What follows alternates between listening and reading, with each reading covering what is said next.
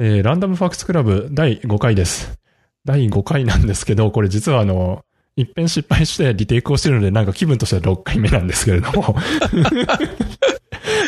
あ、あの、気にしないで、あの、皆さん、多分き、あの、聞いていただいている皆さんは全くそのことわからないと思うんで、まあ我々は楽しく、あの、話をしていこうと思います。で、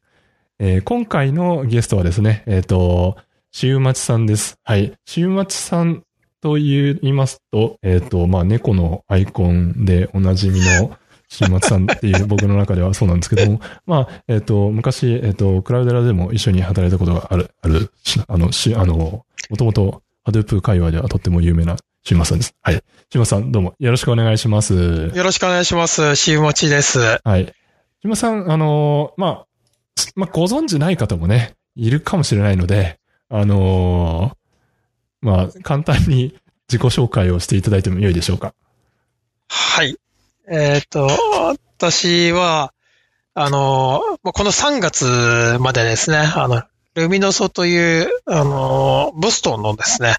アメリカ、あの、アメリカのスタートアップで、あの、ソリューションアーキテクトとして働いていました。で、その前がですね、こう、チェゾさんと一緒に、あの、クラウデラという会社でですね、あの、プリセールスとして働いていました。えーもうクラウデラは、あもう、えー、もう入ったのがもう9年ぐらい前なんですけども、その時は、クラウデラ、ジャパンの立ち上げのメンバーとして入って、で、まあ、まあ、それで、一人目の社員として、まあ、日本を、で、まあ、いろいろずっと仕事していて、で、まあ、この前の会社のルビノソーというところもですね、こちらも、えーまあ、日本での立ち上げメンバーの一人として、あまあ、それで入っていったというふうにやってましたね。なので、まあ、まあ、プリセールスと、まああと、まあ、ポストセールスですとか、まあ、いわゆるお客さん寄りのですね、エンジニアというところをまあ一貫してやってきました。ありがとうございます。なんか、それで言うともう3月までっていうことなんですけど、今は、じゃあ、えっ、と、有給消化中みたいな感じなんですよね。そう、今は有給消化中で、で、あの、まあこれ、多分、この収録が、あの、公開されるのが、これが、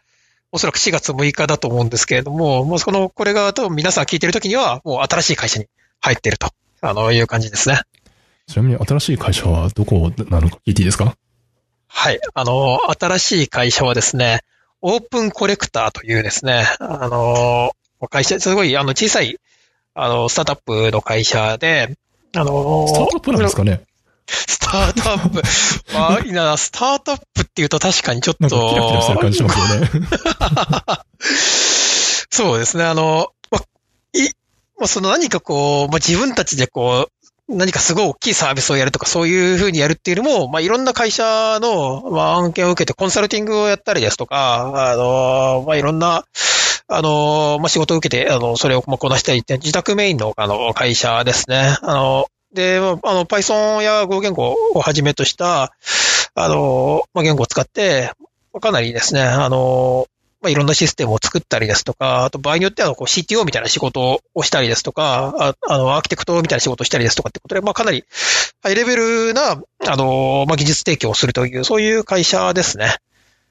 すごい、でまあ僕僕も近くにいるんで、あの、いろいろ、あの、見てると、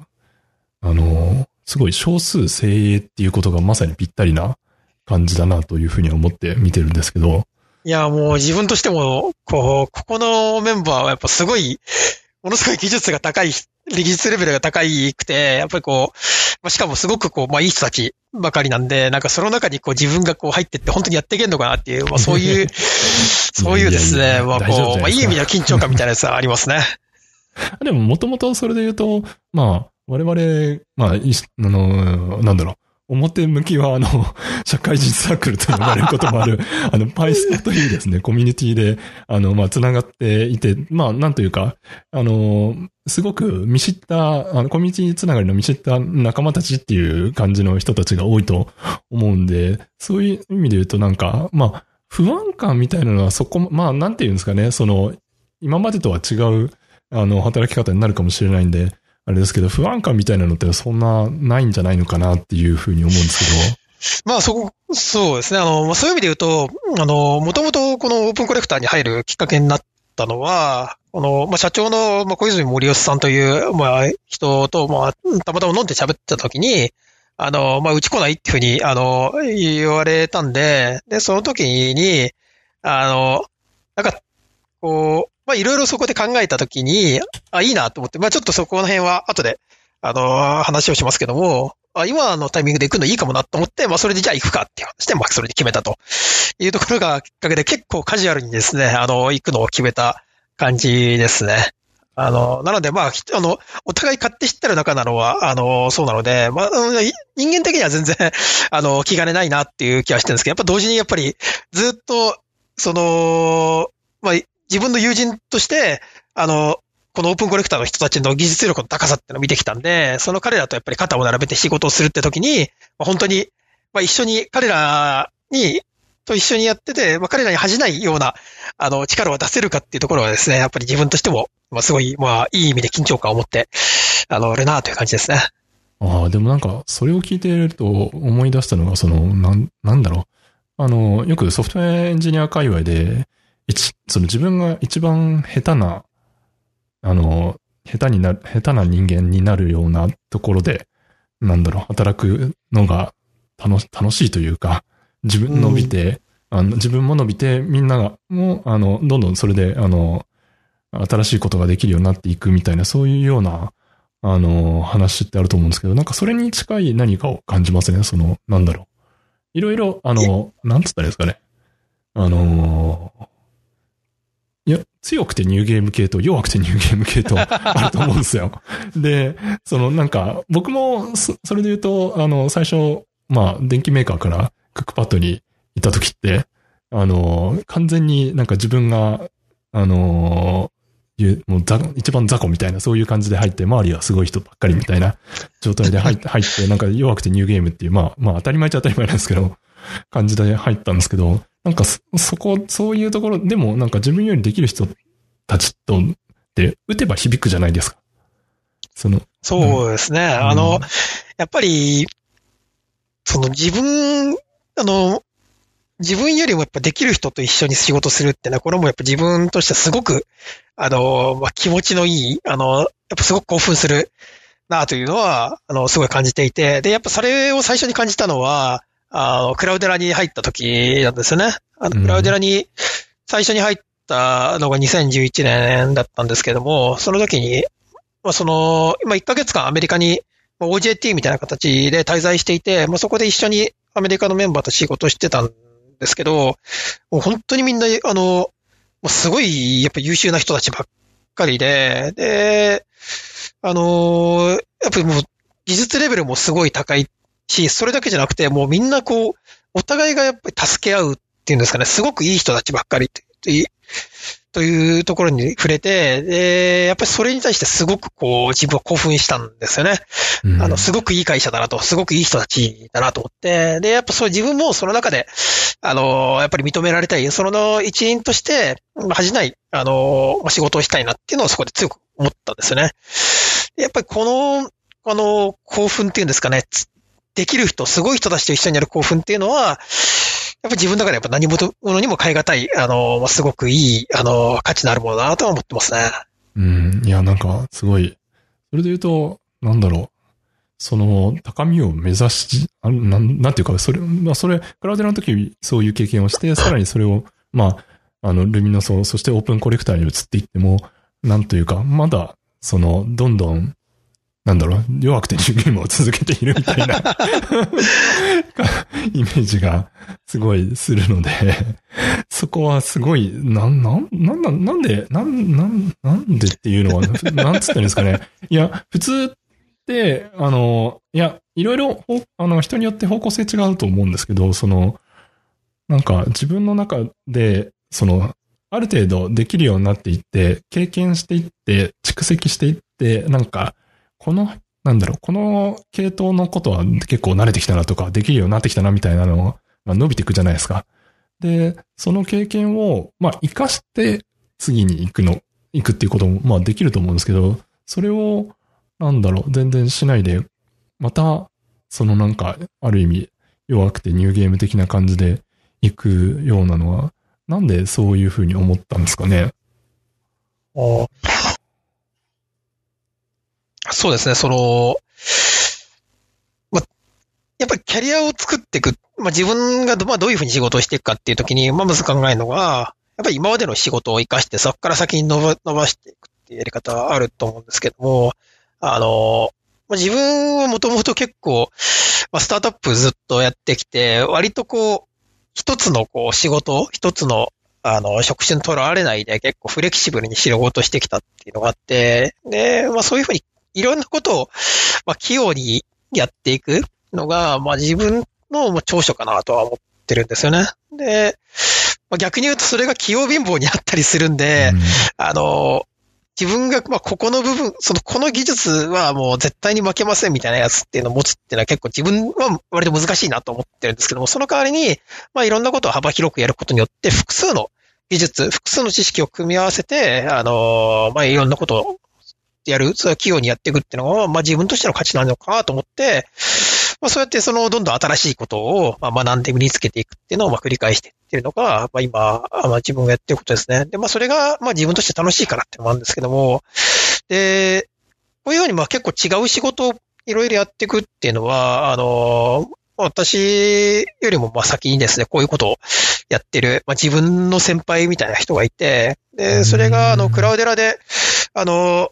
私やチェゾーさんの同僚としていた、あの、水丸さんというですね、今あの PFN でエンジニアで働いてる、あの、人がいるんですけれども、まあ、彼なんかは、あの、やっぱりもう、すごいもうハードウェアのエンジニアをやることもあれば、あの、もう、あの、すご、あの、いわゆるあの高速計算ですね。あの、HPC 系のあのアプリケーションを書くときもあるし、あるときは、あの、私は千蔵さんと同じようにプリセールスを、あの、やるときもあるという、まあ、すごくこう、まあ、マルチに、あの、仕事をこなしてる人なんですよね。で、まあ、あの、まあ、この水原さんは結構、うん、あの、もう本当にストレートにいろいろものを言う人なんで、まあ、彼の言葉を借りれば、別に面白いものを適当にやればいいじゃんっていう、まあそういう形なんですけれども、あの、まあ彼はもうキャリアパスとかそういうのをもう考えるのすごい嫌いな人なんで、あの、もうその時その時で面白いことやればいいっていう、あの、そういうスタイルなんですけども、それ、あの、やっぱりそういう、まあ自由に、あの、やっぱ、まあ技術とか、まあやりたいことっていうのに、あの、向かっていくっていうのは、やっぱそういう、まあ生き方っていうのもすごくいいなっていうのは自分としては思ってますね。確かにそれで言うと、なんだろう。僕、だからクラウデラに入って水丸さんと話をして、水丸さん確かもう40前後なのかな？いや、もう、結構、結構、結構、まあ、ちょっと、本人のあれですけど、年、年を言うとあれですけど、まあ結構言ってます。結構言ってますよね。ですよね。で、なんか、それで言うと、その、クックパッドのにいた時って結構若い人が多くって、それでなんか、あの、まあ、新卒だけど、なんか何社目ですみたいなそういう人とかもガンガン入ってきて、全体的に、あの、まあ、なんだろうな、あの、若、若めの層が熱い、その20代真ん中ら辺が一つのピークで、次のピークが30代、30代前半とか、当時僕がいた時はそうだったんですね。で、だからよく言う、言う、そのなんだろう、35歳定年説みたいなソフトウェアエンジニアみたいな話があっ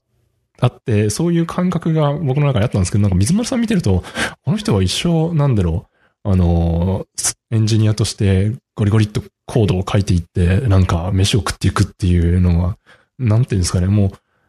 あの、行動から現れてくるんですよね。なんか態度がそう、そう言っていて、え、そんなん別にアメリカ企業だったら普通だぜとか言ってって、あいつもこいつもとか言って、うちの会社でも、まあ当時のクラウデラで、クラウデラでも、あいつもこいつも結構いい年だけど、ゴリゴリコード書いてるぜとか言って言われて、だいぶなんか、ショック、カルチャーショック、カルチャーショックなのかな？あの、受けて、いやーすげえなこ、こういう感じでずっと現役でバリバリやっていきたいなって思ったっていうのは、あの、すごい感じましたね。いや、うん。ああ、いや、そう、そうですね。あの、クラウデラ行った時、入った時に、やっぱ思ったのは、その、もちろん若くてすごく優秀な人もたくさんいたんですけど、同時にもう、本当にすごくシニアだけども、もうバリバリこう、まあ、エンジニアとしてやってるって人もやっぱり何人にもあって、で、それはやはり日本とは結構違うところだなって思った部分なんですけど、そのうちで、もう自分がやっぱり未だに思い出すのが、やっぱこれも入社して間もない頃だったんですけど、当時そのテクニカルライターでいた、あの、あの、なんか入ってて、その女性の方がいて、あの、まあ、女性って言ってもかなり、あの、シニアな方で、もう、その、で、どんぐらいだったかなもう自分が入社してからもう2、3年ぐらい後にもうリタイアする。まあ、要するに、まあ、てあの、まあ、引退するという形で辞めていったんですけれども、まあ、その方がですね、と、もう昼ご飯一緒に食べた時に言う、ちょっと聞いたのが、その、あの、まあ、いろいろな話今してたんですけど、その時にも言っのが、そのバージョン管理システムの話が出てきて、で、もうその時にその、まあ、テクニカルライターの方が、もういかにサブバージョンがクソだったかって話を、あの、すごい熱、熱烈に語っていて、で、まあちょっとあんまりこう、あの、まあ年齢とかそういうのも言うのも ちょっと、あの、あれなんですけども、あの、やっぱり自分の中では、まあそのぐらいもうシニアな、あの、女性の方が、あの、そんなにこうバ、バージョン管理システムでよしやしについてそうやって議論するっていうのが、ものすごいこう、カルチャーショックで、で、やっぱりまだ、あの、やっぱまだ、やっぱりそそのエンジニアとかそういう人で、まあそういう、そのシニア女性の方がやるっていうのは、やっぱ当時、やっぱり自分の頭でやっぱりこう、あの、あんまりこう、イメージとしてなかった。やっぱり先入観が結構あったので、それがすごくですね、あの、自分の中で衝撃的だったんですけども、まあ、そういう経験をいろいろ知ってからですね、あの、まあ、よく日本で35歳定年説とかエンジニアの、あの、若い人しかできないみたいな話を、あの、言われたりもしてましたけども、やっぱりそういう先入観、そういう規制概念っていうのは、やっぱり間違いなんだなっていうのはすごくその時に感じたんですよね。だからまあ、あの、本当にその、エンジニアとしてのキャリアというんですかね、それはもう全然自由に考えていいんだなっていうのはすごく思いましたね。結構、それで言うと、まあ、なんだろうな、いろいろあるけど、特に、その、アメリカ系の企業、まあ、アメリカ系のっていうか、まあ、欧米の企業だと、あれですよね、その、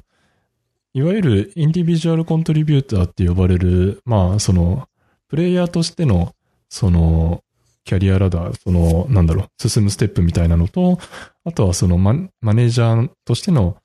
あの、ラダーがあって、それがなんか、なんだろうな、あの、インディビデュアルコントリビューターとしての、の、伸びていく、伸びていって、それでまあ、給料も上がっていくみたいな前提があると思っていて、そこが、なんだろう、日本だと割とマネージャーになるのと、なんか昇給がセットみたいなところも多かったりするので、その違いで、なんていうか、プレイヤーで生き、として生き生きられるかどうかみたいなのも出てくるのかなというのはなんとなく思ったりはしますね。そうですね。それはやはりありますね。あの、やっぱりどう、この、まあ、我々の年、年代なんかでもこう、結構今までエンジニアとして活躍してきた人たちが、それこそその、まあ、結婚しても子供ができてとか、そういうのをきっかけにして、マネージャーの道を選ぶみたいな人を私の周りでも何人か知ってるんですけども、うん、あの、まあ、それがいいか悪いかっていう話とは別にして、やはりその、まあ、そういう時のその選択肢でマネージャーっていう風になってしまうっていうのが、多分、あの、まあ、結構、あの、まあ、日本だとやっぱり多くの、その、メジャーな選択肢として出てきてしまうっていうのはあるのかなと。えー、やっぱりアメリカにいると、やっぱそういう視点での、まあ、あの、選択っていうのはあんまりないなっていうイメージがあって、うん、まあもちろんその家族のことを考えた上で、まあ、仕事を変えるとかっていう話は別にこれはアメリカも変わんないんで、あの、ありますけれども、だからその時マネージャーかエンジニアかみたいな話で選ぶっていうのは、まああんまりないなと思いますね。ただもちろん、あの、やっぱり、なんだろう、自分よりもチームのこととか会社のことを考えてマネージャーになりますって人も私もクラウドで何人か知ってるので、あの、全くそういうのがないわけじゃない。あの、やっぱりこう、なんだろう、キャ,、まあ、キャリアパスっていうよりは、まあ、どっちかっていうと、まあ、自分のことよりも、まあ、あの、周りのこと、利他的にマネージャーを選ぶみたいな人、まあ、いたりもするんで、まあ、一概にこう、あのー、まあ、アメリカは全部こうで、あの日本は全部こうでっていう感じでもないのかなとは思ってます。うん、なるほど。結構、まあ、その辺で言うと、うん、自分、なんというか、あれですね、その時、その、まあでも、あの、中途でマネージャーとして採用するっていうケースも全然ありますし、途中で、あの、キャリアをこっちに変えるみたいなケースもまあ、まあまあ、どっちもあるかなと思うので、そこは、なんというか、割と問われているのは、うん、まあ、利他的にしろ、最終的には自分でそれをやっていくかどうかみたいなところで選ん,、選んでいるっていう感覚の方が多いのかな、みたいな気はなんとなくしますけどね。それは間違いないですね。やっぱり、あの、じ、選択、きちんとその自分の責任で選択していくっていうのは、これは、あの、アメリカ、あと社会、まあグロ、まあ、グローバルって言っていいのかもわかんないですけども、あの、そこでの、まあ、キャリアの選択としてはこれ確実にあって、ぱこう、上から言われたからやりますっていうふうには、やっぱり、あの、それはならないなと。もちろん、あの、お願いされることは当然あるので、あの、それは選択肢の一つとしては検討するけれども、最終的に決めるのは、まあ、自分と。で、それがやりたくなかったらもうやめて別のとこ行きますっていうのが、やっぱはっきりしてるなとは思いますね。そこで言うと、なんだろう、割と、まあ、ソフトウェアエンジニアの界隈だと、やめて他行きますっていう選択肢取りやすいと思うんで、そこは多分日本の会社とかでもあんまり変わらないのかなと思いますけど、まあ、それができるっていうのは、なんというか、いろいろやりや、やりやすいって言ったらいいんですかね。なんか、思い切った決断も別に自分で責任取ればいいでしょっていう感覚でいけますもんね。そこは。そうですね。あの、うん、で、やっぱりその決断について、周りがあんまりこう、まあ、とやかく言わないっていうのもありますよね。その決断については、あの、まあ、みんな、あの、まあ、あの、そうですね、これ、まあ、冷たいっていうふうに言い方も取れるのかもしれないですけれども、ただ、まあ、いずれにせよそれに対して、な、周りがこう、やめときなよとか、そう、なんかそういったようなことをあんまりこう、まあ、言ったりはしないですね。あの、常に、まあ、基本的には、あの、それは決めたことだからってことで、あの、応援をしてくれるというのが多いかなと。まあ、あとはあれですよね、その、なんだかんだ言ってソフトウェア界隈って狭いじゃないですか。だから、そのなんか、まあ、あの、感覚的によく言うのが、そのなんか、あの、メジャーリーグの球団の中をぐるぐるしてるだけみたいな。ああ、そう。感覚もあるっちゃあるので、みたいなのはあるのかなと思ってて。そうですね。まあ、だからそこで言うと、まあ、リーグの中に残り、残ってさえいれば食いっぱぐれることはないよね、みたいなのはあるのかなっていう気もしますね。うん、そうですね。あの、なんかアメリカの社会だと結構転職が多いってイメージあるかもしれないですけど、あの、実際に見て転職先とかを見てみると、案外同じ、その一緒に仕事してた人たちがまとめて同じ会社に転職するってことが多いんですよね。ありますね。で、そういうのを見ていくとですね、あの、会社として、個人がのキャリアとして見ると何社か変わってるんですけども、一緒に仕事してる人たちを見ると、もう10年以上全然変わらない人たちと仕事してるとかっていうのがあって、あの、下手すると、こう、日本の会社とかでいろいろ移動とかで動く人たちよりも、はるかにこう、同じ人たちで固まってや、仕事してるみたいなのもあったりしますね。で、なので、あの、その辺、あの、単にこう、個々人だけを見て、ああ、アメリカって転職多いんだとかっていうと、やっぱりちょっと見えてこないところがあるなとはすごく感じますね。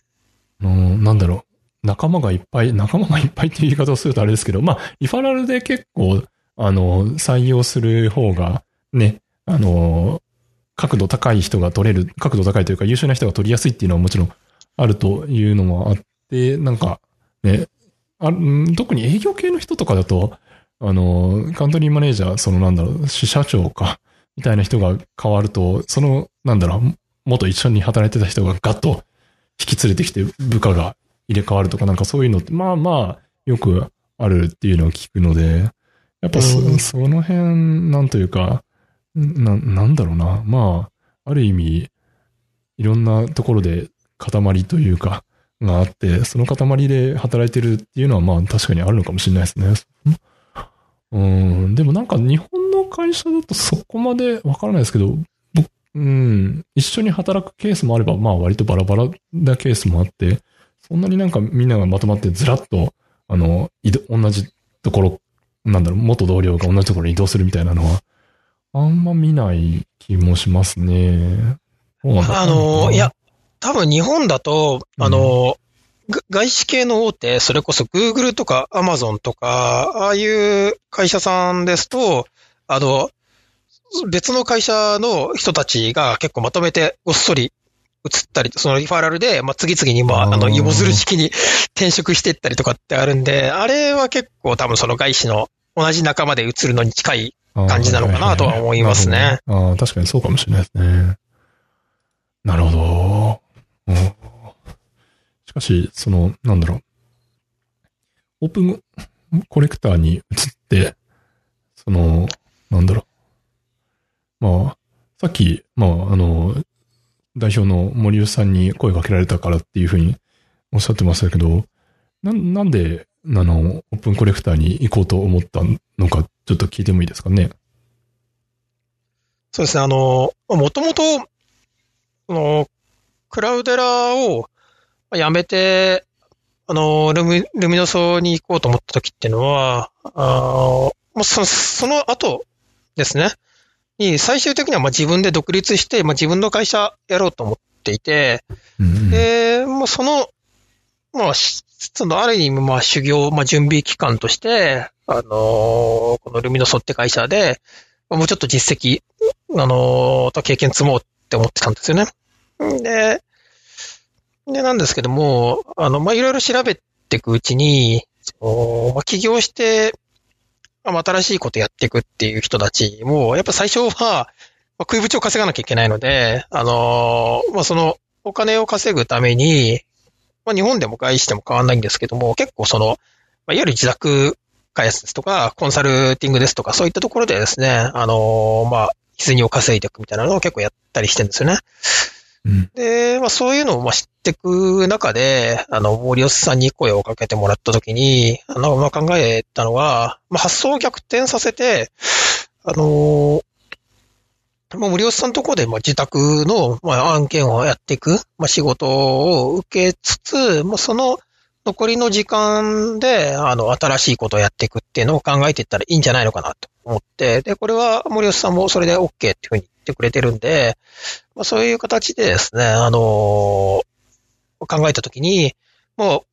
う、まあ、当然、その森吉さんをはじめとして、そのオープンコレクターの人たちはすごいまあ技術も高くて、まあ、すごく自分としても信頼できるメンバーが一緒にいると。なので、もうすでにもうそこで、まあ、仲間がいるっていう点と、まあ、あとはその、まあ、みんなで協力して、その、まあ、いろいろ案件をこなしていくんで、まあ、その、まあ、案件を、その、まあ、一つの会社として、その、いろんな案件を、まあ、受けやすい、まあ、いろん、あの、いろんなお客さんの仕事を受けやすいっていうのもあって、その、まあ、自分でその、住宅ですとか、そういうところへの営業に対する、まあ、力をそんなに注がなくていいと。で、さらにまあ、もし、まあ、自分がなんか新しいことをやるっていう時に、あの、他のみんなが、に、が、に、まあ、みんなのそのリソース次第ですけど、みんなが同意してくれるんだったら、他のみんなからもこういろんな技術的な手助け得られるかもしれないと。うんまあ、そういういろんなことを考えたときに、まあ、すごく、あの、自分が目指す方向にとって、やっぱいい会社だなっていう思ったっていうのが、あの、まあ、最終的にまあ決め手になったというところですね。ああ、なるほどね。それで言うと、なんか、あれですね、あの、アパッチの、アパッチのって、アパッチにインキュベーティングってあるじゃないですか。アパッチとか CNCF とかでも。そのなんか、インキュベーティングの場所として、なんかオープンコレクターインキュベーティングみたいな感じで、しオープンコレクターインキュベーティング週末みたいな。そんな感じに聞こえます。なんだろう。まあ、直接起業すするっていうのももちろんあるかもしれないんですけど、それも、そうだけど、なんか、いろいろ、まあ、案件こなしていって、その、お客さんの、なん、なんつったんですか、いろんなお客さんの生の声を聞いて、そこからなんか、いあの、進めていくみたいな、そういう風に聞こえてたので、すごく、まあ、あの、いいアプローチなんじゃないのかなと、個人的には思っていて、それが、なんだろう、できる環境。まあ、てか、あんまできないっすよね。普通、なんだろう。なんか創業メンバーがやりたい、そのなんか、あの、プロダクトを作ろうとして、その傍らで、あの、日銭を稼ぐために自宅をするみたいな、ケースの方が多いじゃないですか。でもなんか、そうですね。それと、なんか、ある意味逆のアプローチでいくっていうのは面白いですね。えー、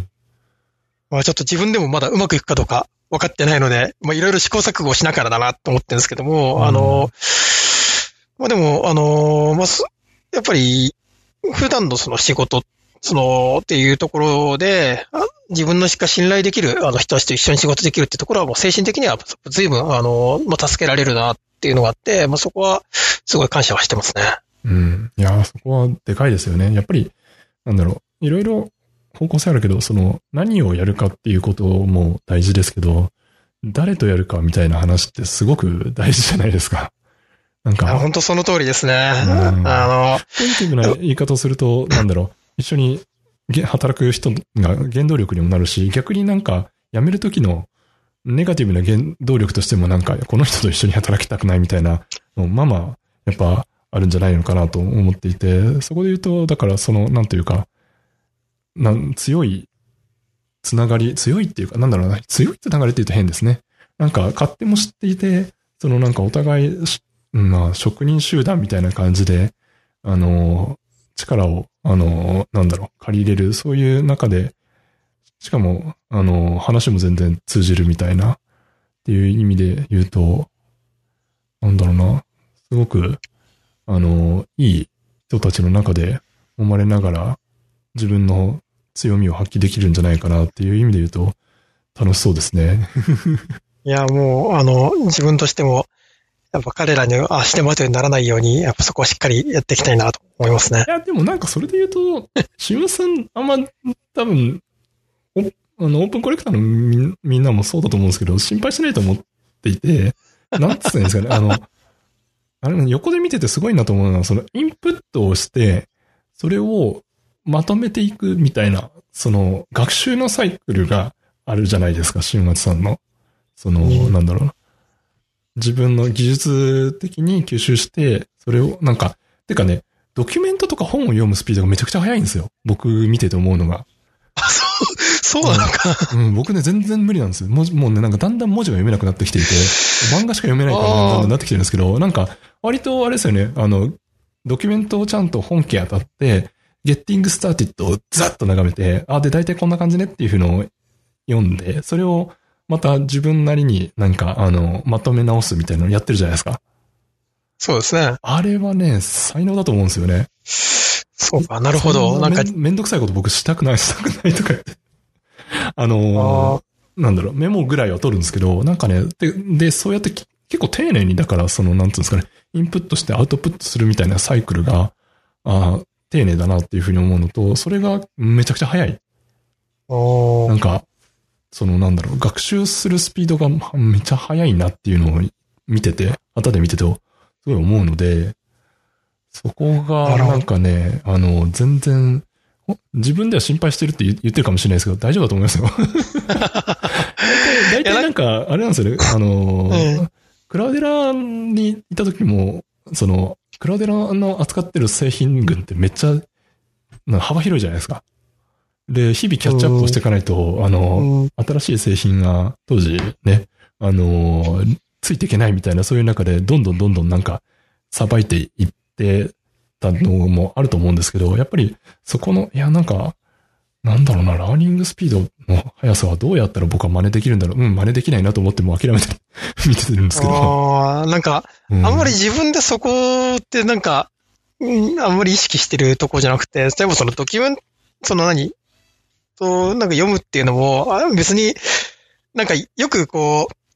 ちゃんとその一時一次ソースに当たれとかドキュメント読めとかっていうふうにこう、何？あの、新人エンジニア向けの指導とかそういうところになんかこう、いろいろ書いてあったりするじゃないですか。なんかこう、だからなんか、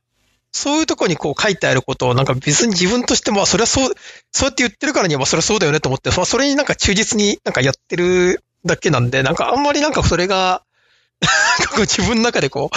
あれ、そんな大したもんだと、なんかもう思ってなかったんいやですよね。ー、僕サボ、サボってググって日本語の情報あったらペットそっち先に見るとか やりますからね。うんうん。そこは、いや、うん、なんだろうな。いや、てか、多分なんか、読む、読んで、理解して、噛み砕いて再構築する。多分その再構築するのが早いんだと思うんですよね。なるほど。なんなんだろうな。結構だから、なんその技術的なメモとかって、あの、まあ、その、さっき言った PySpan のコミュニティ向けになんか Notion でね、まあ自分の、なんつうんですかね、パーソナルキータみたいな感じでまとめて、それをなんか、ね、見れるようにしてくれてるじゃないですか。あれも見てると、あれもなんか、なんかね、なんつったんですかね。あれもそうだし、その、その技術的なところもそうですし、あとはその本とかを読んで、なんだっけな、超、超予測力でしたっけ？あとかもそうなんですけど、本の読んだ時のざっざっと、なん、あの、要点を書いているみたいなところがすごく、あの、なんだろうな。過不足、まあ、元の本僕読んでないんで過不足ないかどうかは言えないんですけど、結構でもそれわかりやすく、い、な、あの、まとまってるなっていつも思っているので。いや、超予測力はあそこまでがっつりやるのはやっぱりなかなかないです。あれはなんかこう自分ですごい気に入ったからやってて、なんか、あれ多分普通にこう、あの、長編ロープレイあの、ゲーム1本分ぐらいは時間かけてまとめてるから、結構、結構長いですね。結構長い。あれはなんかそんなにさっさってやってるわけじゃなくて、あの、普通何十時間かかかって読んでるから、あれ元々の本が500ページぐらいある本なんで、あの、結構もう、な、ないです。しかも、あの、中がすごいこう、文字がぎっしり詰まってて、あの、読むのすごい時間かかるやつで、で、だから、あれは、ちょっと特殊ですね。で、まあ、ただまあ、それの、それ、超予測力みたいな、あの、がっつり読む本を、まあ別として、なんかそれ以外の本はもうとにかく、あの、ガーッとまず最初に、あの、読み切っちゃうっていうのは確かにそうですね。だから、そうですね。最近、それでまあ、あの、集中して一気に読むかって言ったのが、名前が出てこないな。レガシーコードじゃなくて、えー、っと、レガシーなんとかって最近本ありましたよね。えー、っと、名前、結構、えー、っと、なんか優秀賞を取ったやつ最近、えっと、去年出たやつ、名前が出てこないな。ごめんなさい、と忘れしましたね。あの、なんかい。なんだろう。去年出たやつで。去年。レガシーコードからの脱却？ああ、それかな。それかな、確か。あの、けなんか、この間のデブサミかなんかで優秀賞かなんか取ったとか。ああ、はいはいはい。レガシーコードからの脱却、ね、確かレガシーコードからの脱却のはず。あの、有名な階段の表紙のっていっぱいあるんだけど。ああ、そうそうそうそう、そう、それそれ。そうですよね。ああ、はいはいはい、はい。あれ、あれは、確か1時間ぐらいで読んだかな。おー、そんなサクッと読めるもんなんですか？ええー、あの、やっぱり、その辺は結構集中して、集中してザーって読んで、ああ、こういう話書いてあるのねっていうのをまず頭に叩き込むっていうのをやってたんで、だから、あの、で、まあ、あの、もともとまあ自分が知ってる話とかもあったし、あの、まあ、それがその体系的にまとまってるっていう点で、まあ、すごくまあいい本だなとは、あの、思ったんですけど、まあ、やっぱり今知ってる話が多いから、あの、まあ、頭の中でこう、話の知識の構造っていうのを作るっていうのがそんなに難しくなかったなって感じですね。うん。なるほど。で、大体いつも、あの、本読むときって、まず、あの、一番じ、最初にじっくり読むのが、目次をやっぱじっくり読むんですよね。目次が、もうあれが要約になってるんで、まあ、目次を、あの、目次に何が書いてあるのかなっていうのを頭に全部さーっと入れて、ああ、こういう話書いてあるのねっていうのを、まあ、見てから、まあ、それから、ページをパラパラと、まあ、見ていくっていう感じで、まあ見ていって、で、それで、あの、まあ、いい、いい本って、だいたいこう、章ごとに、あの、最初の、まあ、1ページに、まあ、その本、その章の内容が書いてあって、まあ、最後のまとめに、まあ、その章で言ったことが書いてあるんで、まあ、その辺を、まあ、注意、は注意して読みつつ、まあ、全体の、まあ、図とか表とかも含めて、まあ、気になるキーワードとか、まあ、その辺をパラパラ拾いながら読んでいくってことによって、まあ、あの、まあ、頭の中で、まあ、その知識を構築していくって感じで、まあ、大体そんな感じで読んだりしてますね。なるほど。じゃあなんか、いや、僕割と頭からずっと読んでしまうって、しかも目次めんどくさいからいいやとか言ってばってっていう、なんか効率の悪い読み方をしているんですけどね。なんか聞いてると論文とかはね、論文はまず最初、あの、アブスト読んで、あの、コンクルージョン読んで、で、図とか実験をパラパラっと見てみたいな感じでやるんで、まあ、それに近いんだなというのをなんか聞いてて。そうですね。で、なんか、やっぱりそれで読み、読めない本とかもあったりするんですけども、多分それで読めない本の多くは、そもそも本自体があんまり、あの、綺麗に整理されてない、あの、あの可能性が高いんで、あの、読んでて、なんかこれ、あなんか、あの、頭で整理しにくいなって思ったら、もう、それもさっさと、あの、もう、それも置いといて、もう次の本に行っちゃうみたいな感じで、あの、やりますね。なるほどね。ああ、確かに。そう、そう、そうですよね。まあ僕も本を書いている身としては、なんだろう。本を書くときに他の、なんだろう、参、参考文献みたいな感じ、てかどういう風に書いてるのかなみたいなのを調べると、なんか、わかりやすく、ま、よくまとめられているな、これはすごいっていう本もあれば、うん、なんか、うん。書いてあることは書いてあるけど、何を言ってるのかは、10回読まないとわからんぞ、みたいなのもあって。でも、なんか、ものによっては、10回よ、なんだろう、10回読んでちゃんと理解してるみたいな、そういう人がいる本もあったりするんで、うーん、まあ、そうか、と思いながら、参考にするところだけピックして、みたいな感じでややってたりするんですけど。ねまあ、もちろんやっぱりこう、本によっても違って、例えばその数学系のやっぱりがっつりしたやつだと、もう、一行読むのにやっぱり1ヶ月かかるとか、なんかその手のやつは本当にもう。きちんと、あの、一行一行丁寧に読まないといけないんで、だからまあそこはももちろん本によって、あの、読み方って変わってくるんですけども、大体まああの、IT 系の技術書は、まあ今言ったようなやり方で読めるものが大半なので、うん、まあ、そうやって読んでいく感じですね。で、まあ、あと、あの、ハンズオン形式やっぱ手を動かしていくようなものは、まあもちろん、あの、読んでみて、まあ手を動かしてやるんですけども、その時はもう、あの、まあ、演習問題とかはもちろん自分で考えたりしますけども、もうそうじゃないものはもうひたすら、やっぱサンプルコードの先写経で覚えていく感じですね。うん。なるほどね。うん。いや、なんか、そうっすね。なんだろう。Python のコードをゴリゴリ書いて、パンダスとかのコードも、まあ、あの、ルミノスの時書かれたじゃないですか。それでなんか、パンダスってどうやってん勉強しましたって、僕が聞くのもあれなんですけど。パンダス、すなんでできるようになったんですかね、あれ。なんかパンダス、パンダスなんか Python、なんだろう、Python に馴染めば馴染むほど、パンダスって Python っぽくないじゃないですか。うん、なんか、そう、もう自分はなんかあれ、あれはなんか、Python 上で作られたなんか DSL だと思ってるんああ、で。まあそうですね、そうですね。うん。いなんか、やー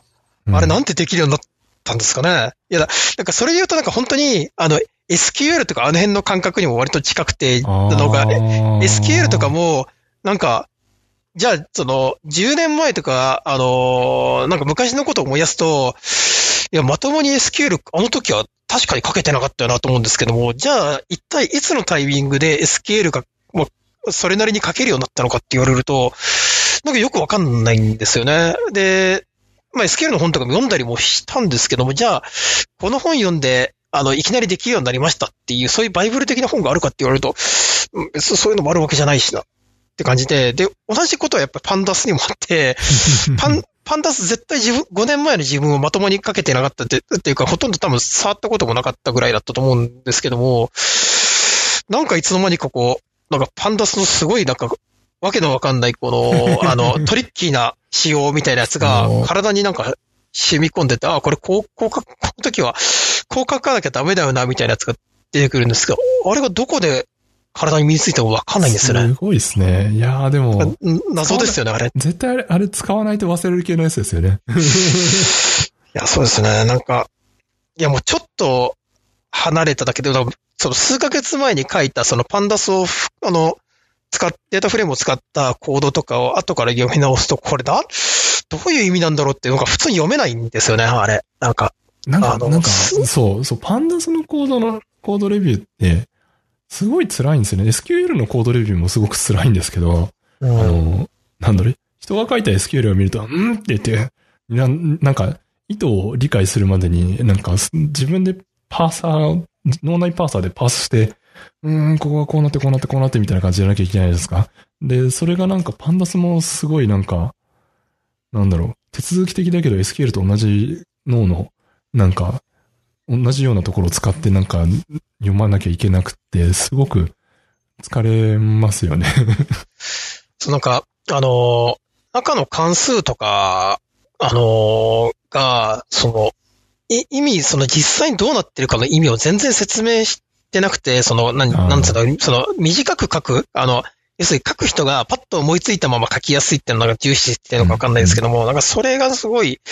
パンダスは思想的に感じてて、例えば、あの、そうですね、関数で言うと、アプライ関数とかって、ああ、はいはい。あ、アプライってまあ適用するっていう意味ですけども、じゃあ、うん。何に対してどういうことを適用するのかってことがアプライだけじゃ何もわかんないんですよね。で、あの、だからそれだけ切り取っても、あの、全然伝わらないとか、で、でそういう、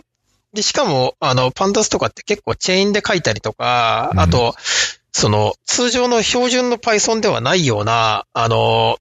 何、配列の中に、あの、条件式こう書いて、それで制御したりとかっていう、なんかこう、なんかこう、やっぱりこう、か直感的に分かりづらい、あの、書き方を結構いっぱいしていくっていうのがあって、で、これがやっぱり連続して何行も繋がっていくと本当にわけわかんなくなるんですよね。なりますね。なんか、そうなんですよね。だから多分アプライは R から来てるんじゃないかなって気がするんですけど、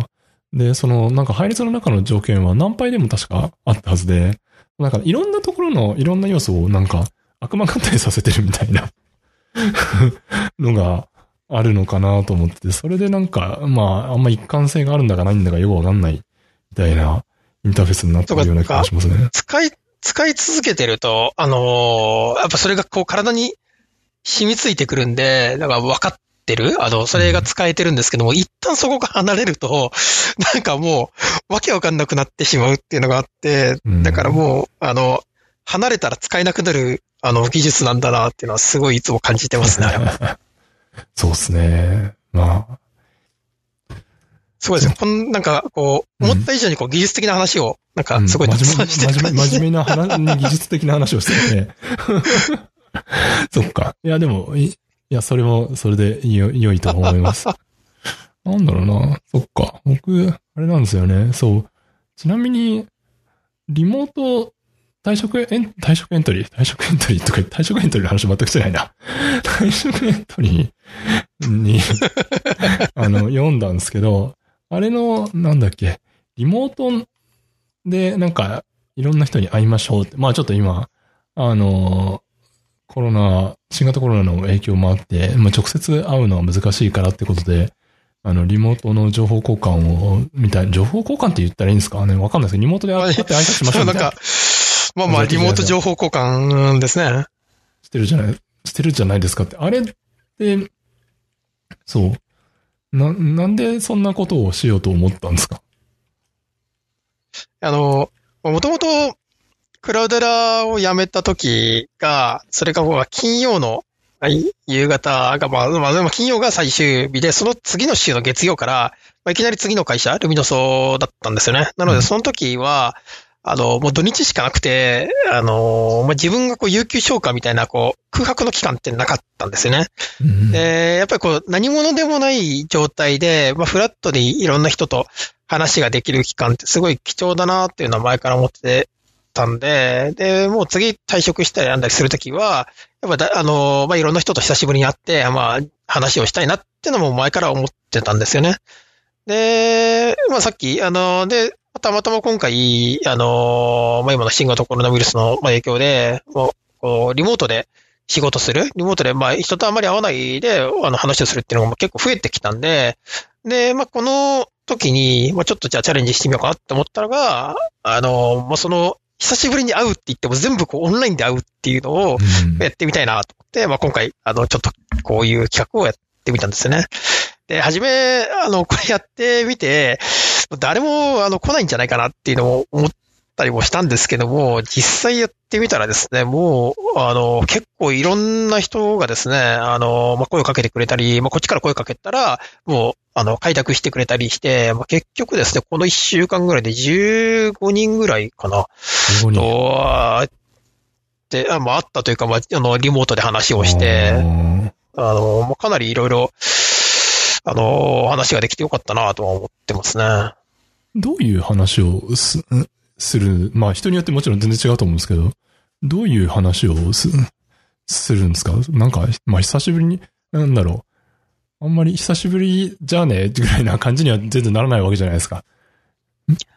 まあ、そうですね。あの、まあ、もちろん、まあ、自分が、まあ、退職したって話から始まって、うんまあ、なんで辞めたのみたいな話から始まって、うんまあ、お互いの、まあ、近況とか、あうんの、話をしたりとか、あと結構、まあ、やりたい、これからややっていきたいことみたいなやつをしたりとか、うん。あともう人によってはもう結構最初からですね、具体的な仕事の話で、じゃあ、あのちょっと次打ち合わせしようかみたいな話 にもうなってったりとか、えーあの、結構いろいろですけど、まあ、あの、本当に、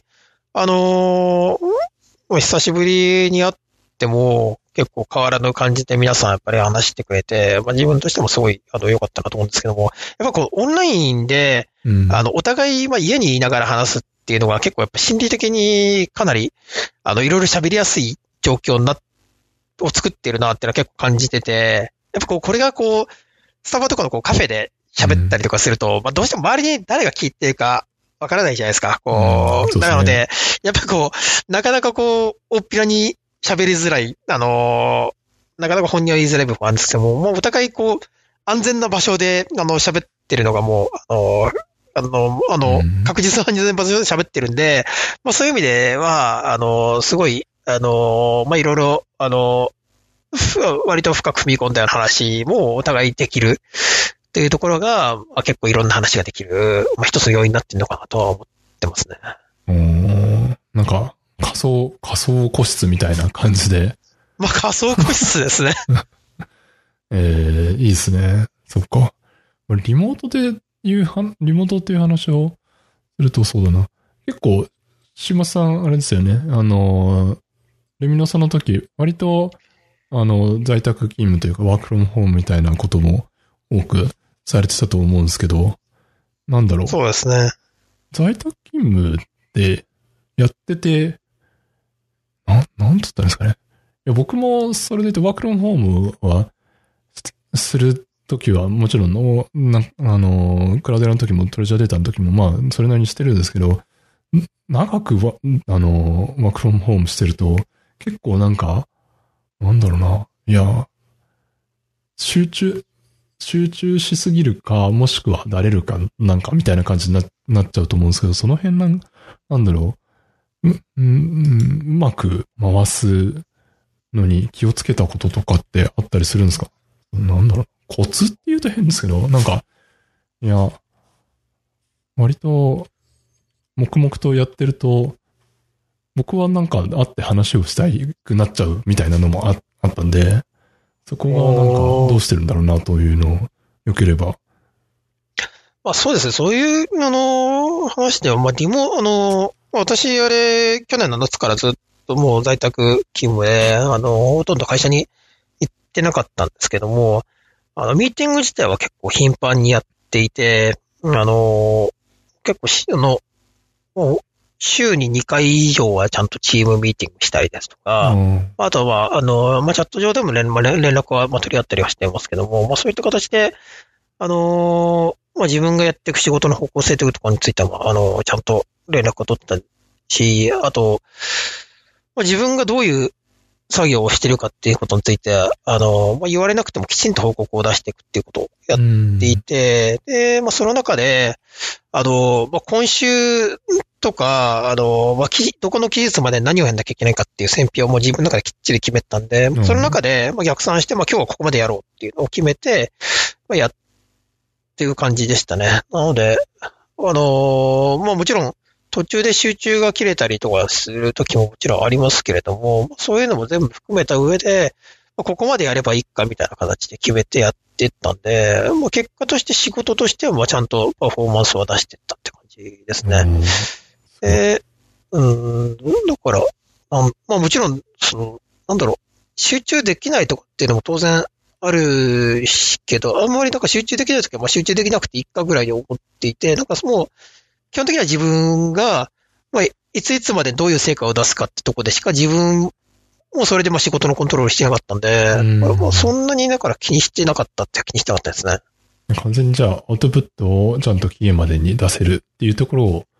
をにフォーカスしてやってたってことですよね。うん。そうですね。まあだからその代わり、やっぱり、あの、自分の姿が見えないから、こう、当然頑張ってる姿なんて見えないわけで、まあですね。やっぱり、あの、その状態で自分の価値を出すには、やっぱ成果しかなかったから、だからいかにこう、きちんとした価値のある成果を出すか。で、成果を出したときに、ちゃんと自分が成果を出したってことをちゃんと証明するにはどうすればいいかっていうことを、は常に意識してましたね。だから、こう、成果がわかる形で、あの、手法を出したりですとか、うんあの、まあ、周りに対する、あの、まあ、自分のアピールですね。そういったことを、まあ、きちっと抑えて、抑えてやってったというのはありますね。うん。なるほどね。ちなみにその、なんだろう。まあ、ずっと、あの、在宅で、あの、働いてる時に、あの、家で、家、家でっていうか、家、家でトレーニングをがっつりフリーレティクスを使ってやってるみたいな話を前ブログで読んだんですけど、結構、なんだろう。え、でも、家、そっか。しなん、なんつうか、やっぱ気分転換に、気分転換にというよりは割とあれですよね。なんか、サイクル決めてここでトレトレーニングをするみたいな感じでや、で、やられてたんですかね。あそうですね。一日一日のサイクルとしてっていう感じですかね。うん。まあちょっと、あの、まあ在宅のなってから、まあ少しサイクルをいろいろ変えてったりしたんですけども、あの、大体いつも、あの、まあ朝方モードにしたとき、特に夏は結構朝方モードにしてて、で、その時は、朝起きてもうすぐにトレーニングをする。で、トレーニングをして、あの、まあ、シャワー浴びて、まあ、それで気持ち切り替えてから仕事するってスタイルを結構やってましたね。あのなので、まあ、夏は結構朝方が多くて、で逆に冬になると、あの朝、あの朝じゃなくて、夕方の方に切り替えて、まあ、あの、朝起きて、まあ、仕事を始めて、で、それから夕方、そろそろ仕事上がるかっていうぐらいの時に、あの、トレーニングをするみたいな、そういうスタイルに変えたりはしてましたね。まあでもやっぱり、やる時間は結構決めたかな。でもまあ、あの、場合によっては、あの、その、いわゆるまあ、時間的にお昼休みぐらいのタイミングあの、いうん。12時とか1時とか、まあ、それぐらいの時にやったりすることもあったんで、まあそこまで、きち、完全にきちっと決めてるわけじゃないんですけども、それでや、まあでもまあまあ、大体そのどれかですね、時間的にはね、やってる感じですね。いや、なんか、それで言うと、なん、なんだろう、フリーレティクスっていう、まあ、あのえ、あれはなんて言ったんですかねトレーニングアプリ？トレーニングアプリなん、まあ一応 AI パーソナルトレーナーアプリ？なんか、え、AI っぽさってあるんですかそれ？まあ、い一応そのなんだろう、自分のこう、パフォーマンスとか、あのーそれによって、あ、あのートレーニングの内容を変えてってくれるんで、あまあそういう、もう何が AI なのかってもう本当によくわかんない世界ですけども、まあだからそのいろんな、まあ自分の、あのーパフォーマンスをもとには、それ、それがフィードバックとなって、あの、次のメニューが決まっていくっていうところが、あの、特徴的ですね。うーん。それをもう、かれこれ、あれさ、1年ぐらいでしたっけ？1年ですね。去年の3月ぐらいから本格的に始めたんで1年ですね。いや、なんか、うん。自分も1年続くなんて全然思ってなかったんですけども、なんか、うん。なんなんだかんだで続いちゃって、いや、結構だからそれで、体はなんか、すごい、あのー結構変わりましたね。おー。なんか体重とかもなんか6キロぐらい減ったし、あ、そうなんですか？へね、ー。そう、で、なんか筋肉もすごい、あの、ついたし、もう全然なんか、あの、前、前の時にやっぱ着てた服がもう今結構ブカブカになっちゃってるぐらい、いや、体変わってるから、まあまあやっぱり、あの、運動1年続けてみるもんだなってのは思いましたね。いやー、でも、ほぼ、ほえ、ほぼほぼ毎日トレーニングをフリーレティクスでやってるって感じなんですか？まああの、き気によってちょっと最近は、あの、ちょっとまあ今あの、こう、退職して忙しかったりとかそういうのもあったんで、うんちょっと今週1か2ぐらいにちょっと減らしてたんですけど、でもまあやってた時は結構毎日やってましたね。で、まあここ数ヶ月ぐらいは週3か4ぐらいうん。で、いにや、のペースでやってた感じですね。や、すごいですね。それを維持していくっていうのは、なかなか、いやーいやそうですね。その最初の、やっぱり始めてから、1、2ヶ月が本当にきつくて、うんあのーで、やっぱそこがですね、あのーなんかこう続けるときのい一番のハードルですね、特に。最初の1、2ヶ月きつかったんですか？やっぱもう運動不足だったからもうすごい筋肉痛がまずあって、もうとにかく辛い、はいはいはい。辛い。やっぱ一回こう辛い、こう、苦痛を感じて筋肉痛とかもうすごい辛いってなると、次にやるときにやっぱその、その苦痛を味わいたくないっていう恐怖感がやっぱ出てきちゃうんですよね。はいはいはいはい。で、それで、こう、まあ、いろいろ言い訳を人間するわけですよね。はいあの、はいまあ、今日ちょっと調子が悪い人が今日は忙しいし、はいみたいな感じで。わかる。はい。そうですね。で、これがやっぱずるずるいくと、あの、やっぱや、なんだ、運動しなくなっていっちゃうってのがあるんで、もうとにかく、あの、まあ続けるっていうことを今回はもうすごく、あの、意識をして、あで、それでやったのが、まあ、いやいくつかポリシーを決めたんですけども、もう一つは、これちょっと今言った話と逆に聞こえるかもしれないですけども、もうい休みたかったらもうその日は休むっていうふうにもう決めたんですね。まず。あの、休みますと。だけど、二日連続は絶対に休まないと。一日休んだら次の日は絶対にやるっていう、あの、っていうふうに決めたんですよね。で、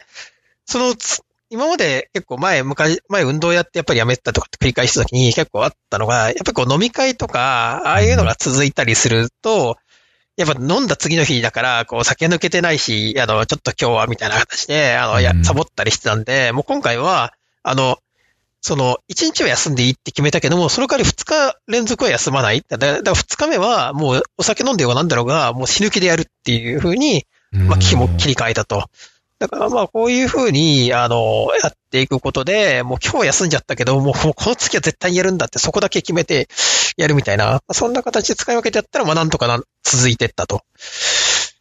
うーん。で、なんかつ、に結構人間面白くて、続けて、あの、1、2ヶ月とかやっていくと、やっぱそれをやることが、あの、あの、当たり前になってきちゃうんで、うんなんか、あの、抵抗感なくなるんですよね。逆にやらない方が落ち着かなうんうんくなるみたいな風になってって、まあそこから先は結構、うまく軌道に乗って、あの、できてきた感じですね。確かに、それを言われると僕もなんか、自分でその毎日 DMMA カフェをやってた時期があって、もう今ちょっとうん休みしちゃってるんですけど、そのなんか、あの、惰性で繰り返し続けれるようにするみたいな感じでやってたんですね。そのなんかとにかく、あの、その日のレッスン終わったら、まあ24時間、なんつったんですかね、1日1レッスンみたいなそういう感じで受けれるんですけど、もうとにかく、あの予約を、この、あの、なんだろう、先1週間のやつを埋めれるだけ埋めていって、おあの、終わったら次のレッスンをなんかもうカレンダーに埋めていくみたいなのをやって、あの、そ、そこでペースを作るみたいなのをやっていて、そうするとなんか、まあ、あれ、どれぐらいだろうな。まあ、ほぼ、1年ぐらいは、ほぼ、ほぼ、あの、出張の時とか以外はほぼ毎日やるみたいなのできたんで、なんか、習慣化を無理やりする、習慣化っていうかもうなんか、とにかくやるみたいな感じの状態に持ち込めると、確かに、続きますよね。うん。そうですね。ただやっぱり今はこう、まあ今こう、退退職直前がちょっと仕事が忙しかったりとか、あとこうんの今新型コロナウイルスのせいでこういろいろ、あの生活スタイルがちょっと変わっていったりとかすると、うんやっぱどうしてもこう、時間が空いちゃうんで、で、こう、期間がちょっとやっぱ間空いちゃうと、開けば開くほど、やる時の心理的ハードルがどんどん上がっちゃうんですよね。そうですね。そうですね。で、これがやっぱり、あの、一番の、あやっぱり、あの、まずい罠だなって思って、だからこの、こういう時に、うんきちんとやっぱり続けられる、あの、うんうまく、あの、再開できるっていうのを、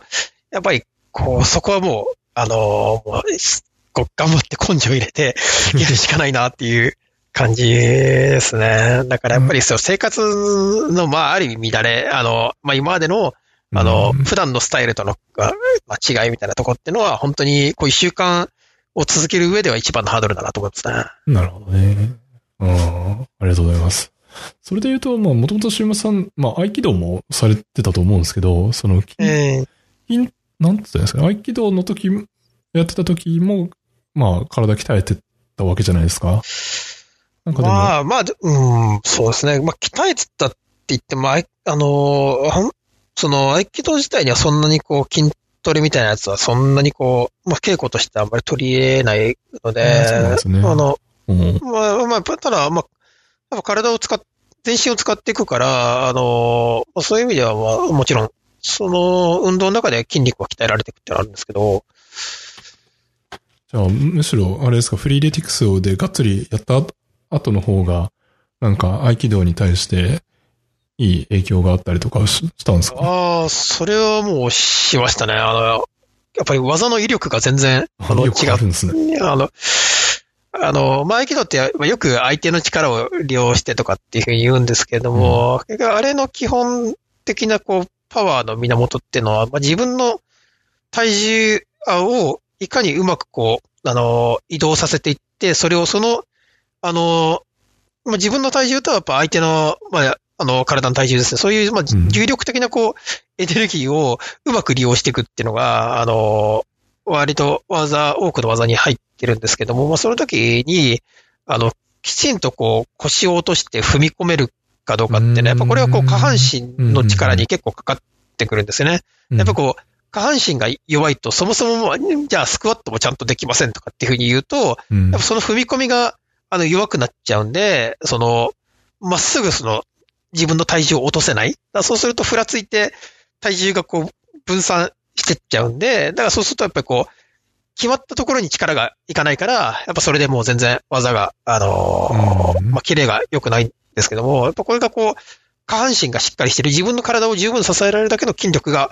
あると、あのー、やっぱ相手を投げるときに、まあ、きちん、正確な位置にこう自分の体重を持っていくことができるんで、まあ、それによって、うん、あの、まあ、威力が大幅に上がるというのがあって、で、まあ、それはやっぱりや、あのー、合気道やっていくと、結構、その自分の筋力の増加っていうのが、そのまま技の、あの、切れ味にあの影響してくるなっていうのはすごい感じてましたね。そうですね。それは、理屈としてはすごく、よくわかるんですけど、いや、でもそこまで入実に出るもんなんだなっていうのは。でその、なんか、合気道とかって結構、その、達人の技とか見ると、まあなんかこう、あの、触んないでやるとか、投げるとかってあれ結構割とインチキ臭いので、あんまりああいうの信用しないでほしいんですけど、あの、でも触んないでやるのは基本的に無理だからあれですけど、ただあの、指一本しか触れないみたいなやつってのは、あれはあの技術的に全然できるので、あれ、あれはあの本当にやってるんですよ。ただ、で、あれは、あのー、もう私も、もう、合気道かれこれ15年ぐらいやってますけど、うん、あのー、まあ、これぐらいやってると、きちんと条件整えたら、あれはできるんですよ、あのぐらいは。うん、ただ、やっぱりああいう、その、達人がやっぱり何がすごいって、どんな条件、悪い条件であっても、それでちゃんとその、投げれる状態に持っていくっていうのが、やっぱりあの達人の凄さ。その、やっぱその、決められた条件の中だけでやりますみたいな話ってのは当然実践ではそんなありえないわけで。そうですね。やっぱ実践では、あの、自分が不利な状況だったりとか、あの、まあ、足場が悪かったりとか、いろんな、あの、悪い条件っていうのは必ずあるわけで、うん、で、そういう条件の中でも自分がこうベストな技を出せる状態に持っていかなきゃいけないっていうこれがやっぱりすごく難しいんですね。うん、で、達人の人たちは、そういうような状態であっても、まあ、せ、本当に、あのもう1ミリの狂いもなく正確に技をあのかけるっていうのが、やっぱあの人たちがすごい、やる、すごいところで、でそれやるとやっぱあの、本当に魔法みたいなこう、あの、投げ合わせができるという。うん。なんかまあ、普段からこう同じようなこう、稽古を繰り返し繰り返しやっていくっていうのは、やっぱりその、いかにやっぱりその、本当の意味での正確なところに近づけていくか、あの、あらゆる条件の中でも、あの、もう100%その正確な技を出していくかってところをやっていくために、あの、まあ、いろんな、あの、人たちが、まあ、日々稽古してるというのをやってるんですね。おなるほど。すごい。それは、うん、な、なんか、いや、僕は全然武道もやったことがないので、なんというか、イメージでしか、あの、知らなかったんですけど、それでもなん、なんていうんですかね、その、まあ、な、なんだろう。ジュジュニアな人だといろいろコンディション整えないとできないけど、だんだんだんだんそれが上達していって、連度が上がっていくと、そこに、なんだろう、自分の持っていける、まあ引き出しも増えるし、その増えた引き出しに対してどうやってそこに帰着させていくかみたいなところも柔軟にできるようになっていくってことなんですよね。ああ、そう、そうですね。あの、昔、まあ大学時代に合気道やった時の先生がいたんですけども、その師範もですね、すごく、まあもちろん技はすごかったんですけども、ちょっと教え方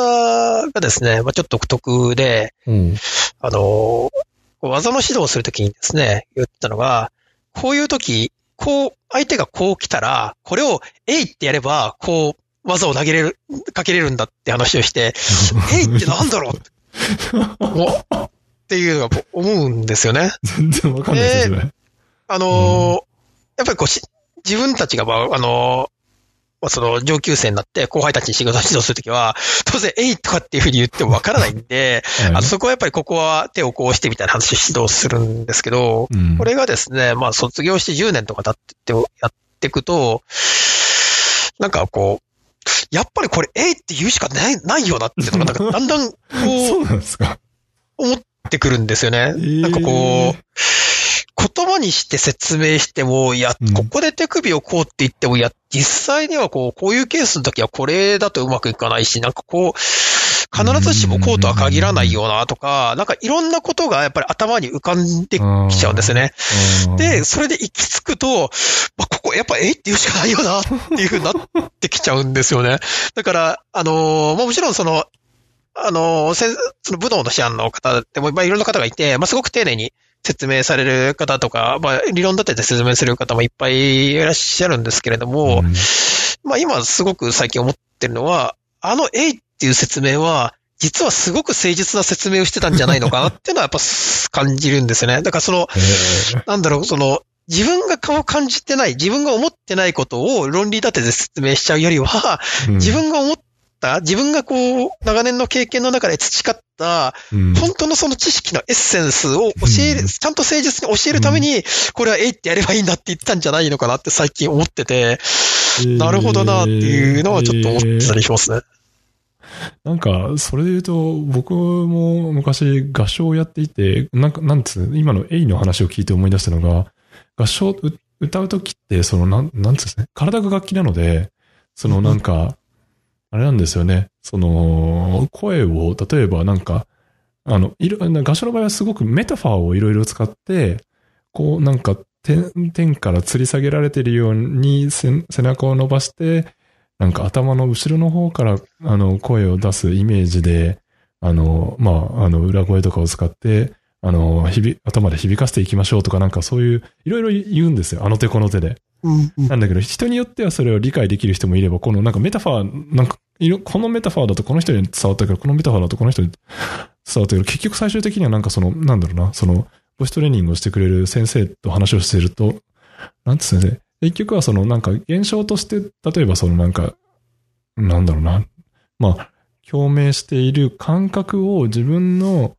なんだろうな、体の状態として、この辺がなんかビリビリするな、みたいな、そういうのをつかまないと、結局は再現できないんですよね。みたいなのをなんか聞いてて思って、なんかやっぱ体を、自分の体を思うように動かす、動かすなのかわかんないですけど、アキラの場合は。でも、制御するみたいなのって、すごく、なんだろう。言葉で表現するのってできるようで全然できないよなっていうのはすごく思いながら、あの、やってたので、合唱の時も。なんかすごい、そういう意味で、あの、不思議な共通点を、あの、感じるなと思いました。でもなんか、パッと聞いただけで、エイは、なんか長、長島かってしか思わないんですけど。そう、そうですね。あの、うんいや、自分もね、なかなか すごい説明だなとは思うんですけど、うん。なんか、でも、あれですね、言葉で表現しようとしても、その言葉が通じるかどうかってまた別なんですよね。なんか、本当にそこかっていうと、いや、なんか、うんなんだろう、シュリンクしてそぎ、そぎ落としてるところもあるしっていうので、で、伝わんないみたいなところあるので、いや、すごい。そうですね。あの、なんか、まあ、さっき、まあ丁寧に説明してくれる、まあ、師範も、まあ、いらっしゃるって話もしてたんですけども、実際にじゃあ、その、師範が説明してることと、その師範の技をですね、見るとですね、説明したようにやってないんですよね、やっぱり。こうう、ん。なん、か、す説明では、まあ、ここをこうしてこうしますよ、みたいなことを言ってるんですけど、技を見ると、やっぱりこう、その師範の中の動き、その師範の中の理解としては、多分明らかな別のものがあったりとかしてて、だからやっぱり言葉にしたときに、そのいろんな情報が、やっぱこう抜け落ちちゃってるなっていうのはちょっとやっぱ感じますよね。まあ、そうですよね。そっか。じゃあ、やっぱ、それで言うと、合気道なんかでも、なんだろう。まあ、てか、ん動画を撮ってみたりとか、みたいな感じでチェックするとかっていうのは、やったりするんですか？あんまり。もう、あの、すごいやってますね。まあ、やっぱし、あの、師範のせその説明の時は、やっぱまあ師範に許可もらった上でもう全部ビデオ、あの、撮っていて、やったりとかしますし、やっぱまあ、あの、お互いの、技は、あの、ビデオに撮って、もうそれでまあチェックしたりとかっていうのは、あの、よくやりますね。うーん。あ、まあやっぱそうっすよね。ああ、でも、そっか。まあでも、合気道の場合は、動きは見えるのか。うん。あ、いや、あの、そうですね。合唱の場合は見えないので、あの、あー。要する、に、あの、まあ、か、なんというか、体の内部、その、えっ、と、なん、なん、なんだろう、内内部の筋肉の動きを、こういう状態にすると、その、なんだろう、息を長く安定させて吐けるとか、あの、あとはそのなんか、この辺を、喉の奥のこの辺を開くと、そのなんか、共鳴する、あの、表明をを大きくすることができるとか、そういう話なので、なんか、ビデオ撮ってもあんまり あの、見れないので、そこはやっぱちょっとスポーツと、スポーツというか、まあ武道とかと 違うところなんで難しさはあるんですけど、まあ、確かにうそうですね。うーん。なるほどね。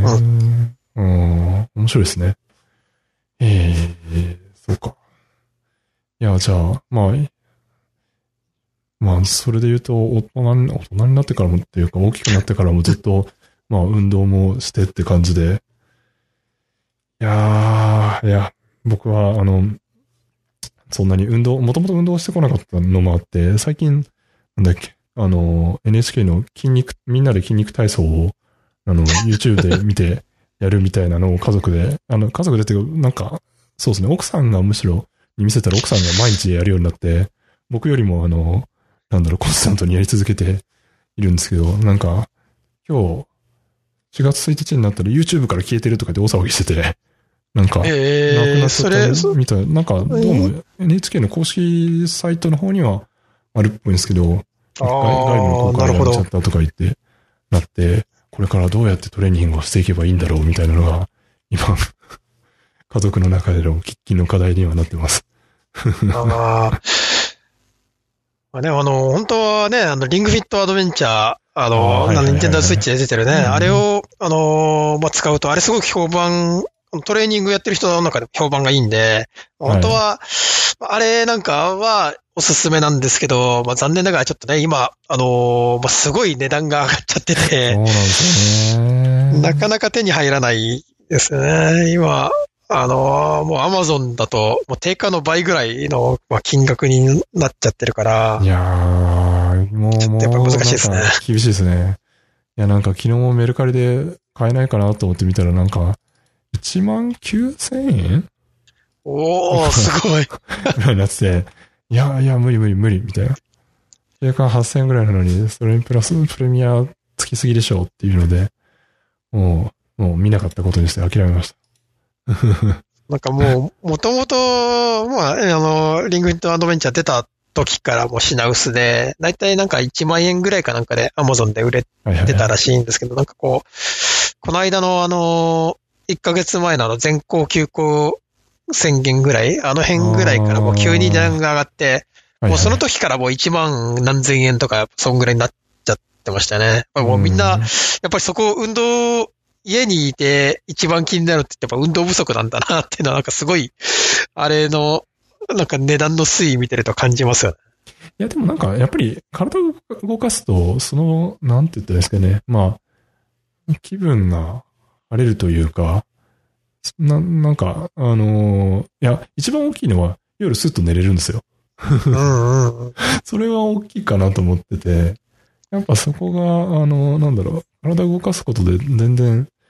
あのーなんだろうな、メンタル的にもすごくポジティブな影響があるなというのがあるので、そこはやっぱ、なんだろ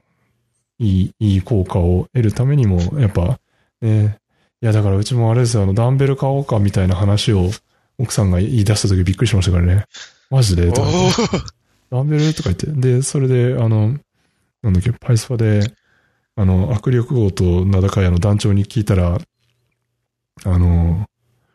ガガチの、あの、パワーブロック、あの、火炎ダンベルのパワーブロックを、これがいいぞとか言って言われて、いや、すいません、あの、奥さん、まずあの、あの、500g とか1キロぐらいで全然大丈夫なんで、あの、2、2, 2キロ以上のところからスタートさせられてもちょっとオーバースペックかなって言って、お止まっちゃったんですけど。あ、でも、パワーブロックは、あの、はうちにもありますけども、あれはい結構細かく、あの、重量コントロールできるんで、はい。え、であのもミニマム、そ、まあ、そこれなりにありますよね。それなりにっていうか。えと、ミニマムが、えーっと、多分1キロまで落とせるのかなあ本当ですの、か？えーっと、その一番、その小さいコアパーツが3キロで、その中に1キロのシリンダーが2つ入ってるから、多分あのシリンダー2つ落としたら1キロになるはず。あ、1キロなんですね。な、なあの、まあ、うちにあるのはちょっと旧型なので、あの最新型がちょっとどうなってるかわかんないですけど、多分基本的な仕様が変わんないはずながら、まあ、それでコントロールはできますね。あの、いや、パワーブロックはいいですよ。パワーブロックは、あの、やっぱり、まああの、ダンベルトレーニングするんだったら、その部位によって、はいはい。その、自分の筋肉が変わっ違うんで、例えばこう、まあ、スクワットだったらこれだけ持ってるけれども、うん。あの、まあ、普通のアームカールだったらまあこれぐらいしかできませんよとかあったりするから、あの、その辺を柔軟に変えることができて、しかもまあ、すごい、あの、場所取らない、コンうん。あの、こう、なんか箱を、なんかマトリョーシカみたいにこう箱をこう積み重ねていくような形で重量コントロールする、あの、ダンベルなんで、で、なんかすごすごい、あの、コンパクトで、管理もしやすいと。まあ、難点は値段で、あの、もともとのその、なんか、あの、二つセットで買うと、うん値段的にはその二つセットで6万なんですけども、それに対して送料が6万円ぐらいかかるんですよ、あれ。だからトータルで12万かかるっていう、あの、は、やっぱりあの、重さがですね、結構やっぱりこう送料に結構かかってきちゃって、で、でも、アマゾンで見ると、送料、プライム無料配送とかって書いてあるんですけど、それはじゃあ、多分それはもね。あれ、もうて、その、売ってる価格に乗っちゃってんじゃないのかな？それ、でも、わかんないですけど、あの、SP50 っていうやつを今見てるんですけど、64,900円ですね。あ、そ多分、じゃあちっちゃい方じゃないですかね。あ、これちっちゃい、あちっちゃいマッのかもクスがしれないですね。何キロ、何キロって書いてます。マックスが23キロか、これは。あの、うちにあるのが、マックスが41キロのやつで、はいはい、はい。もうちょっと大きいやつですね。ああ、なるほど。じゃあこお、41キロの方はもう、あれですね、送料が入ってる可能性があるってことですね。いいや、で、も、あれ、ダンベルだったらあれは結構、あのうん。やっぱりこう、軽いやつだけで、あの、やってると、はい。あのやっぱり結構あっさり達成できちゃったりするんで、結構飽きちゃうっていうのも多分ああって、ー。あの、あんまりこう、モチベーションの維持にやつがつながらないなというのはあって、うん。ダンベルやるんだったら、やっぱこう、まあ自分ががなかなかこう、やるのがちょっとまあしんどいぐらいの負荷とのをかけ続けるっていうのが重要だと思うから、いやー、あの、まあ、す、結構、あると、それあると、まあ、それだけで今一生使えるんで、うん。だいぶいいですよ。と なんかこう、あ、すごい、パワーブロックのセールスみたいになってしまってました。いやー、いや、だから結局、奥さんはそれで話をして、まずは、あの、500ミリのペットボトルを使って、あの、上腕三頭筋に負荷をかけるみたいなのをややってるんで、なんか、はい。まあ、しばらくはダンベルなくても大丈夫かなっていう結論に落ち着いてるんですけど、まあまあ、それでできるんだったら全然、あはのいいですね。うん水、あ2リットルのペットボトルに水入れるだけでもそれで2キロになるから、い。そうですね。なんでも全僕もだから然。、なんか今までは自重だけでやってたんですけど、それから、なんだっけ、ブルガリアンスクワットをやるときに、その、両手にまあ、あの、500のペットボトルを持ってやるようにしたら、なんか、あれ、意外と追い、追い込ま、なんつったらいいんですかね。今まで楽にいけた感じがしたのが、うんちょっと増えるだけで、なんか、あれ、結構限界が来るのが近づくみたいな感覚になって、あこれが負荷がかかると変わるんだと思って、面白いなと思ってやってますけど。ブルガリアンスクワットはやっぱりこう、あの、片足になるからすごい、あの、まあ、負荷かけるにはいいんですけど、やっぱ結構、あの、片足になるという、こう体のバランスがやっぱ崩れやすくなって、ねうんちゃんとフォーム整えないと結構、やっぱり、あんまり効果が出ないあーし、まあ、怪我もしやすくなっちゃうから、うん結構難しいって難しいんですね。すねだからその、やるんだったら、誰かに、あの、それこそ奥さんに見てもらうとか、あの、鏡を見るとかでやった方が結構いいかもしれないですね。やっぱこう、結構癖があるんですよね、人間。こう、左はいいのに右はダメとか、右はいいのに左はダメ。あったりして、自分なんかもやっぱりやってると、結構体の癖が、あの、あって、片側の方だけちょっとなんかこう、体の角度が歪んじゃってるみたいなやつは、うんなんか見てる、自分のフォーム見てるときはこう、あの、見えたりするんですよね。なるほどね。ちょっとじゃあ、GoPro で録画して、自分でフォームチェックしてみようかな。うん。そうですね、あの、私なんかもずっとフリーレティクスで、あの、トレーニングするときは、自分の、あの、トレーニング動画とかずっと撮ってるんですけど、あの、やっぱり後で見ない、自分のフォームとかですね、そういうの見直したりするときは結構いいですね。うん。いや、すごいですよね。なんか、YouTube にね、仲間内向けに限定公開でトレーニング動画を上げ、上げてるのを見ると、いや、なんか、それで、なんつったらいいですかね、もうこっちも刺激されるというか、やんなきゃなと思って、やってるやかったりする まあ、誰が見てるのかあんまりこう、わからないですけど、やっぱこう、まあ自分がこうやってるのをこう見せるのも、まあこれもまた一つの。まあ自分がこう、サボらないための、まあ一つの手段で、やっぱりこう、見せ続けてないと自分がまあやってないっていうのはみんなに伝わってしまうなっていうのがあって、だからそ、そういう意味ではちゃんとその、やってますよっていうアピールをし続けるうん。っていうのがまあ自分がやり続けるモチベーションにつながってるのかなっていうのもあって、ですけど、まあでも、結構たくさん動画撮りましたがね、もう半年ぐらい動画撮り続けてるんで、おー、すごいですね。いや結構編集もね、あれですよね。なんか、最初めんどくさいんじゃないのかなって思ったけど、だいぶなんか手慣れてる感じが出てきてますよね、今ね。そうですね、あの、まあ今ずっと編集は、あの、iPad 版の iMovie でやってるんですけど、うんなんかこう、思った以上にいろいろ機能があって、あの、なんかもう慣れてきたら、あこんな感じでいいんだって思って結構サクサクやっていく感じですね。今だったらもう、あの、1日分の動画編集するのにまあ10分かからないぐらいですね。おー、すごい。パッて書いて、あの、んで、動画書き出して、で YouTube にアップロードしておしまいみたいな。おーで、まあ、全然だからやっても、まあ、負担にならない感じで。いやー、ぜひ、トレーニング系の YouTube を公開できる 動画を用意して、ね、トレあの、フリーデティクス系 YouTuber に。そうですね。なんかこう、まあ、公開はしたいのやめますけど、ちょっとやっぱりな なかなか家の中の、あね。の、ものなんで、ね、まあ、ちょっとい、なんか自分の家の 中を公開するってちょっとあれだから、まあそこ今やってないんですけども、まあそのうち、あの、まああの、今の新型コロナウイルスの話とかがもう収まって、外出れるようになったら、うんまあ公園とかでトレーニングして、それをまあ公開、その動画に撮って公開してもいいのかなとは思ってますね。うんいいっすね。なるほど。ありがとうございます。なんかだいぶ、だいぶ、だいぶ、だいぶトレーニングの話も 盛り上がってしまって、気づけばもう1時間半弱になってきてしまっているので、まあ、い一旦ここまでにしますかね。はい。はい。もうい、なんか、いろいろ話しましたけど、